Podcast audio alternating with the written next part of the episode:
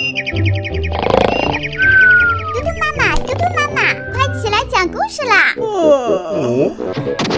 妈妈讲故事啦！嘟嘟妈妈现在开始讲故事。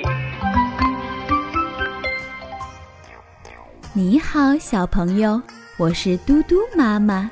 今天嘟嘟妈妈给小朋友讲的故事就叫《墙头有颗草莓》。小松鼠左跳一下，右跳一下，很快就从树上跳到了墙上，又从墙上跳到地上。就在它落地的瞬间，突然发现蜗牛正沿着墙根朝墙头上爬呢。蜗牛兄弟，墙头那么高，你去那里干什么呀？听说墙头有颗草莓，我想去墙头尝尝红草莓的甜味儿。蜗牛慢慢地爬着，甚至连头也不抬一下。小松鼠嗖的一下跳回了墙头，果然看到墙缝里长着一颗又嫩又绿的草莓。它嗖的一下又跳到了地上，对蜗牛说。不错，确实是一颗草莓，但是还没结果呢。你现在就动身，是不是太早了点儿呀？做事嘛，就应该趁早。蜗牛继续爬着，我可不想错过品尝草莓的时机。我想，当我爬到墙头的时候，草莓也应该结果成熟了吧？太好玩了！小松鼠忍不住笑起来。蜗牛兄弟真可怜，吃颗草莓都得费那么大劲儿。当然啦，啊，这也可以理解，因为你的爬行速度实在是太慢了嘛。没想说到慢，蜗牛顿时就火了，请你不要再说我慢好吗？有位叫林良的大诗人曾经说过，我们蜗牛爬得慢，那是为了交通安全。小松鼠一愣。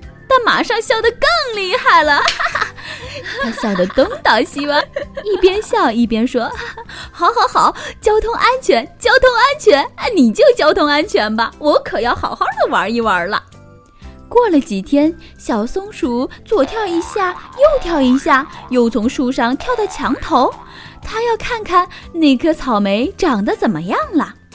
它很快就找到了那颗草莓。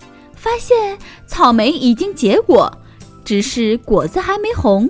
他趴在墙头，俯身对满头大汗爬着的蜗牛说：“蜗牛兄弟呀，你的交通也太安全了吧？才爬了一半墙呀！告诉你，草莓已经结果了，再过几天可能就红了，就熟了，就有甜味儿了。如果你再想交通安全的话，我可要捷足先登，先下手为强了。”没关系，没关系的。如果你先吃到甜甜的红草莓，我也会为你高兴的。草莓还会高兴。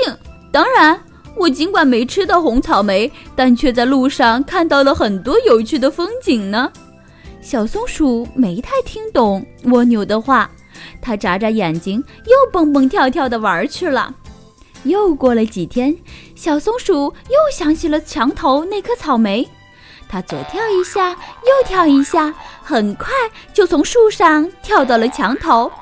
但是眼前的情景却让它惊呆了。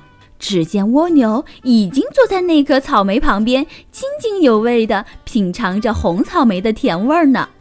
这会儿，小松鼠的心里酸酸的、苦苦的，不知是一种什么滋味儿。它后悔得不得了。泪水在眼眶里滚过来又滚过去，他只好自我安慰：“嗯，哦，很好，很好。蜗牛兄弟终于品尝到了红草莓的甜味。”话还没有说完，泪水已经从眼眶里落了下来。别难过，别难过，你看，我给你留了两颗红草莓呢。蜗牛捧出两颗又红又大的红草莓。请你也来品尝品尝红草莓的甜味吧。小松鼠涨红着脸，不好意思去接那两颗又红又大的红草莓。蜗牛就把红草莓直接送到了小松鼠的嘴里。别客气，别客气，有福同享也会让我觉得很快乐。小松鼠又落泪了。当然，这回呀是激动的泪。他一边落泪，一边吃着蜗牛送到他嘴里的红草莓。蜗牛呢，则在旁边兴高采烈地给他讲故事，讲他从墙根爬到墙头，沿途看到遇到的一些新鲜事。他说：“那堵墙上住着蜂蜜一家。我爬过蜂蜜家门口的时候，蜂蜜妈妈还热情地用蜂蜜招待我。还有，我冷了，墙上的蜘蛛会送来棉被；渴了，墙上的苔藓会为我准备好饮料。啊，还有一次，我爬过蚂蚁家门口的时候，看见蚂蚁家族正举办婚礼，蚂蚁们还邀请我吃喜酒呢。”好了，小朋友，今天的故事就讲到这里了。我们都要做一个爱分享的好宝宝哦，因为分享会让自己感觉到快乐。好了，明天嘟嘟妈妈再给你讲一则故事。晚安。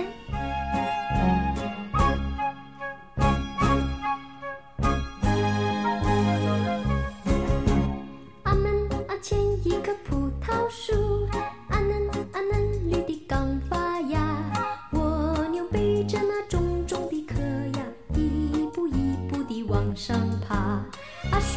上两只黄鹂鸟，啊嘻啊嘻，哈哈在笑它。葡萄成熟还早得很呐，现在上来干什么？阿黄阿黄鹂儿不要笑，等我爬上